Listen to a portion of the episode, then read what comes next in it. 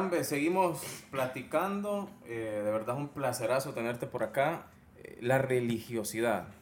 Ok. Eh, ¿Qué es para vos la religión? ¿Qué es para vos la religiosidad? ¿Qué, ¿Cómo definirías esas dos palabras? ¿Son la misma o son dos palabras diferentes? Yo tengo un, una descripción de la religiosidad. Perdón. Bien fuerte, Tony.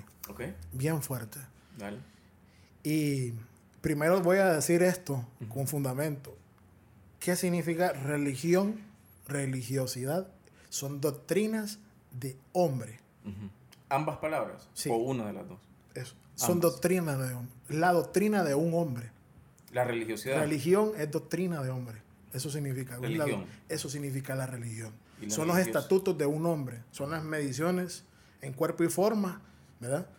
Que las, que las canaliza un hombre para exponer de cierta manera la percepción que tiene de Dios. Oye bien, percepción. Es decir, porque es imposible. Ah, Va, estar tendríamos- más arriba de la percepción de Dios es imposible. No puedes encajarlo, para empezar. Sí. No lo puedes encajar. Pero, y si doy otro brinco más, esto se va a convertir en otra conversación. Entonces ahí invítame si quieres, para otra conversación. Entonces, teniendo ya ese, este, este fragmento, te das cuenta que para mí, em, lo digo por aquellos que no tienen la responsabilidad de presentar a Dios como el Padre, como dice Isaías, y como dice Santiago 1.17, el Padre de las luces, el Padre de todo, el Padre creador, el Padre proveedor, el Padre que edifica, el, el Padre. Y que presentan su opinión. O sea, llega un momento en donde se difumina a Dios y predomina la idea del hombre, ¿Sabes buscando la percepción. Eso se convierte en veneno. Para mí la religión es veneno. Y suena fuerte. Ajá. Porque aquel que ama a Cristo, aquel que tiene una relación como la profesó Jesús, no se emociona por otras cosas. No se emociona por números, no se emociona por finanzas. Se enamora de la visión de Dios. Y dice, yo voy a hacer lo que tengo en las manos para alcanzar el cometido que son las almas.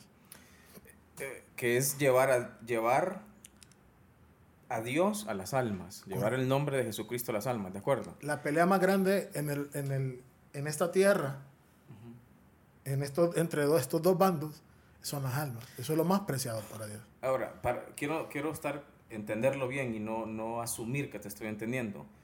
O sea, vos, vos sentís que, que el líder de las iglesias, los líderes de las iglesias, eh, en su intento de referir a Dios, de decir eh, quién es Dios, difuminan luego en el camino a Dios para transmitir sus ideas, porque atrás buscan eh, o, o están más cansados por alcanzar dinero y, y números que las almas. ¿Qué hizo Jesús? Caminó por los mercados, por la ciudad, por los desiertos. No pretendió hacer nada más que llevar el mensaje de su Padre. De esa manera tan sencilla. Y donde hubo necesidad, las cosas se tornaron diferentes a consecuencia de la fe. O sea que la- la- actualmente la religión está más hacia adentro que hacia afuera, ¿Correcto? por estadística. La gente se le olvidó Jesús. La gente se le olvidó el, el- el perdón, el amor. Lo sacó de contexto. Y aquello que se saca de contexto se vuelve un pretexto para arruinar una relación con Dios. Entiendo. Él no, él no puede ser transversado.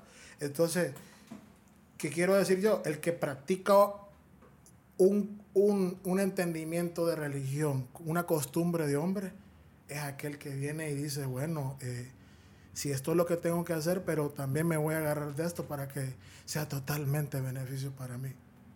o sea, Jesús, manipulación, en otras Jesús no se benefició de nadie. Ujú. Él le creyó al Padre. En la barca lo demostró. En los desiertos lo demostró con la multiplicación de los panes y los peces. Entonces, esas costumbres que están hace más de 40, 60, 80 años, en nuestros países en Latinoamérica, muchos la toman para beneficios propios, otros realmente quieren hacer la voluntad de Dios. Sí, a mí me gustaría como poner eso en la mesa. Eh, que exista un billete falso no quiere decir que, todos los billetes son falsos, ¿de acuerdo? O sea, pero es imposible hablar de algo sin generalizar. No se puede, porque entonces no llegaríamos a ningún punto. No es que estamos diciendo en ningún momento, no es que se está diciendo aquí que todos buscan eh, o todos han perdido el, enfoque el que, le, el que al que porque es que lo vemos, está ahí. O sea, como no está Aquí la persona que se pone el guante es porque le queda. ¿Cómo hacemos la diferencia? Tu testimonio habla de lo que estás haciendo. Si a Dios se le antoja ponerte una estructura para poder bendecir almas, lo va a hacer.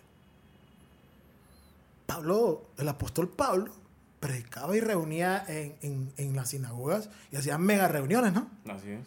Pero también él viajaba y tenía de qué vivir. Él levantaba carpas en los desiertos y de eso vivía. Eso es lo que te quiero decir. las propias costumbres y asimilaciones de lo que creemos que es correcto, porque te llenas de conocimiento que no puedes manejar, te hacen creer que sos merecedor de muchas cosas que no necesitas en la religión. Por eso es que, como decimos, no lo vamos a generalizar, pero hay que hablarlo así abierto para que la gente entienda que muchos están haciendo bien su trabajo, pero los que vienen de, de, de una senda más atrás e hicieron las cosas de una manera tan, pero tan eh, fuera de contexto que la gente está dolida. Fíjate que, eh, y déjame te comparto cómo, cómo defino yo, o sea, y antes te pregunto, perdón, ¿quién genera la religiosidad? Para ti, religión y religiosidad son lo mismo. Yo voy a dar mi punto y me parece que son dos cosas diferentes. Y ojalá te guste cómo defino yo. Y, y me, en estos comentarios. Pero antes de eso necesito que me contestes eso. O sea, ¿quién enseña la religiosidad, la religión? O sea, ¿eso se enseña, perdón, o eso nace en las personas? Sí, claro, porque la definición de religión es doctrina de hombres. Para crear una doctrina tenés que enseñarla. Pero las doctrinas son manipuladas. Recordad que cuando los romanos decidieron que iban a utilizar a los fariseos o iban a estudiar a los religiosos de 40 años para poder volverse eruditos de la palabra y maestros, antes de que pasara todo eso, los romanos ya habían dicho, vamos a utilizar estos, este segmento para poder controlar el pueblo de Jerusalén, de Israel. Entonces, te, ves ese, ese panorama.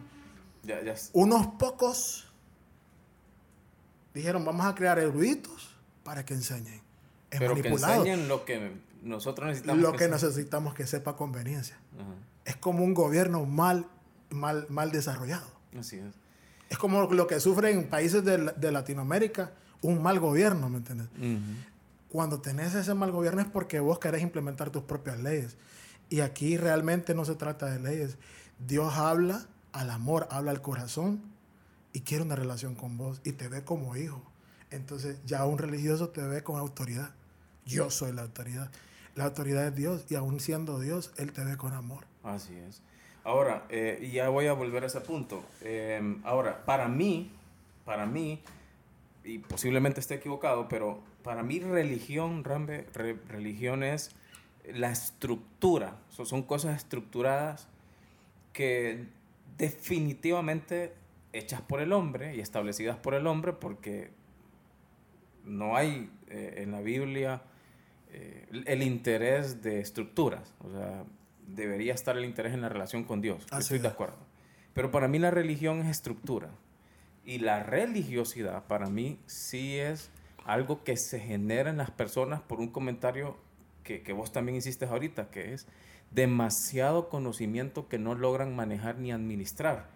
Y comienzan a autogenerar cosas que de repente ni siquiera se les han enseñado o les han enseñado mal y, hacen conclusiones. Y aterrizo con un ejemplo. Por ejemplo, yo nunca, yo, pero no tengo tanta experiencia, nunca he escuchado decir un pastor eh, que la prédica se llame, em, o a un líder de iglesia, a un cura o alguien, la prédica se llame, em, la, eh, vamos a clasificar el tamaño de los pecados. El pecado más grande es esto. Pero pero no hay ningún pastor que enseñe eso. Nunca he visto yo una prédica de, bueno, el pecado más grande les cuento que es este, es fornicar, ese es más grande. Cuando, yo en realidad siempre he escuchado que, los, que se predica es todos los pecados son iguales. Pero, ese es, ese es, pero la religiosidad, a pesar de que la prédica es los pecados son iguales, señores, los pecados son iguales, señores, la religiosidad de la información que tiene la gente, la gente ha capturado en su corazón que son santos, que, que son palabras que se usan y, y, que santos es que no deben tocar pecado y comienzan a pensar que, que si vos sos mentiroso, eh, es pecado, pero este fornica. Entonces es más rico hablar de este que del que miente. Puro morbo. Incluso, incluso hablar y murmurar es pecado también. Bueno, porque la definición de pecado es saber el bien y no hacerlo. O sea, así de sencillo. Saber el bien y no hacerlo también es pecado. O sea, entonces yo, yo siento que la religiosidad sí la fundamentan algunos hombres, pero también nace eh, en la ignorancia de no poder administrar demasiada información, ¿verdad? Porque, porque para mí clasificar los pecados y juzgar a otro que peca diferente a vos, es eso religiosidad. Claro. Pero que nadie, nadie te lo ha enseñado. Sí, como son doctrinas las que han ido consumiendo durante más de 40 años en este país. La gente piensa de esa manera y cree que es justo. Y la verdad que no. Porque la palabra levántate y no peques más. Está encerrada en una sola. Son las acciones.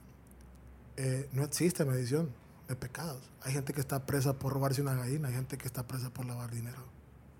Sí. Por asesinato. y sigue siendo a, a, al final, un delito. Cuando se esté frente a Jesús o, o frente a Dios, depende de la fe de cada persona, eh, pues no van a clasificar, no van a haber filas de mentirosos. Él no tiene favoritos, dice la palabra. Pecado es pecado. Pecado es pecado. Eso es una falta. Uh -huh. Es una falta. Si fuese futbolista y te le tiras de una voladora al, al, jugador, es lo mismo que le hagas una barrida. Es una falta. Es igual. Yo, yo te digo algo y, y espero no, no, no, afectar con mi comentario, eh, pero a, a, mí sí me da... Eh, yo prefiero la relación con Jesús y, y digo, cuando, cuando, cuando, lo, cuando estoy hablando de religión y religiosidad, que a mí me da asco la religiosidad, pero amo la relación con Dios. O sea, claro, yo no estuviera vivo, puedo decirlo así, si no si Dios no hubiera estado ahí, si Jesús no hubiera estado ahí conmigo. Eh, ahora, Rambe, de los diezmos, ¿qué piensas de los diezmos? Yo tomo los diezmos, ¿verdad? Los, yo he tenido esta conversación con muchas personas uh -huh. y los diezmos son para aquel que quiere dar, porque poder dar, uh -huh. pero también vos puedes decir cómo vas a dar. Uh -huh. En Isaías 58, el verdadero ayuno habla que vos das de lo que tenés, si querés tener, querés tener a tu oído, querés tener en tu, en tu percepción la, la, presencia y la guía de Dios, da lo que tenés. No te pegues en el pecho. Ahí dice eso la palabra. No te pegues en el pecho, no trates de hacer que la gente crea que vos sos un ser espiritual exclusivo. Sencillamente da lo que tenés. Yo creo que si, si vos tenés una visión para desarrollar y necesitas, ¿verdad? Bíblicamente está que tenías que llevar los diezmos, pero los diezmos se utilizaban para ciertas funciones. Uh -huh. La ayuda del extranjero, ¿verdad? Habían funciones.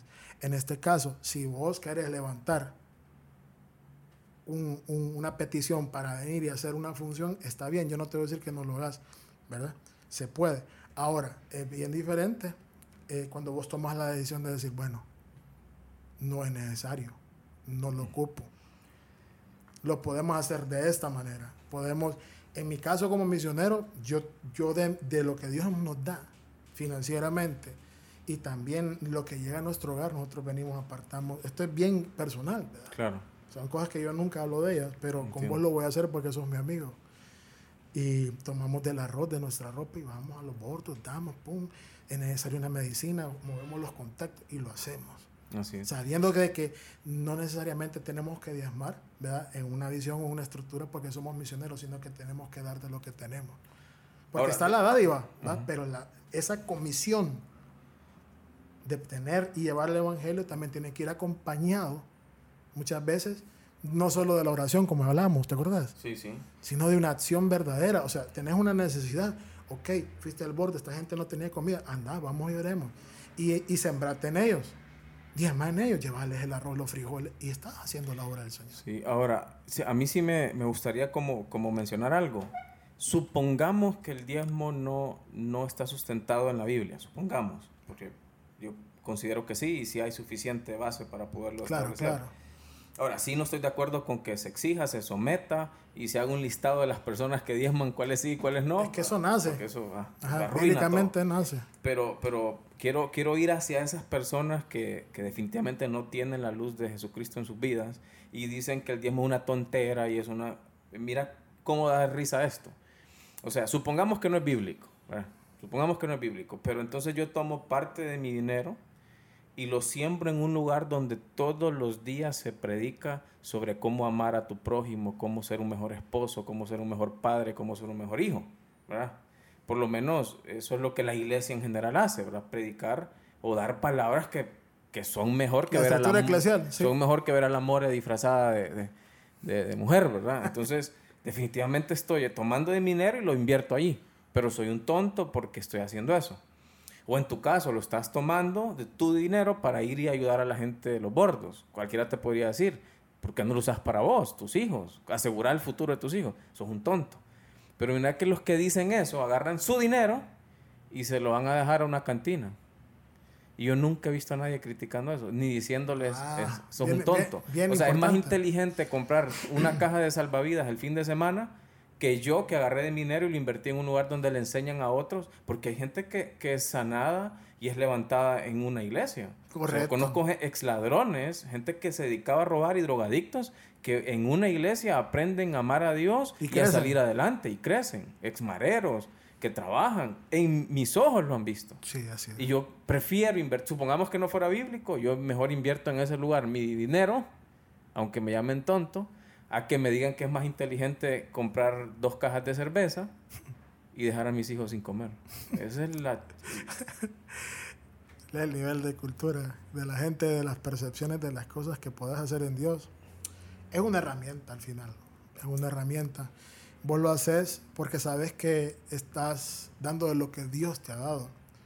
Y vos decís dónde vos vas a sembrar porque es inspirado y no es obligado, bíblicamente no es obligado. O sea, tiene que nacer de vos y nadie te va a guindar ¿Cuál? porque no lo hagas, porque también eh, en Cristo también vale tu, ser, vale tu servicio, lo que haces y muchas de las cosas que, que vos podés eh, darle al Señor de parte de tu corazón y tu familia.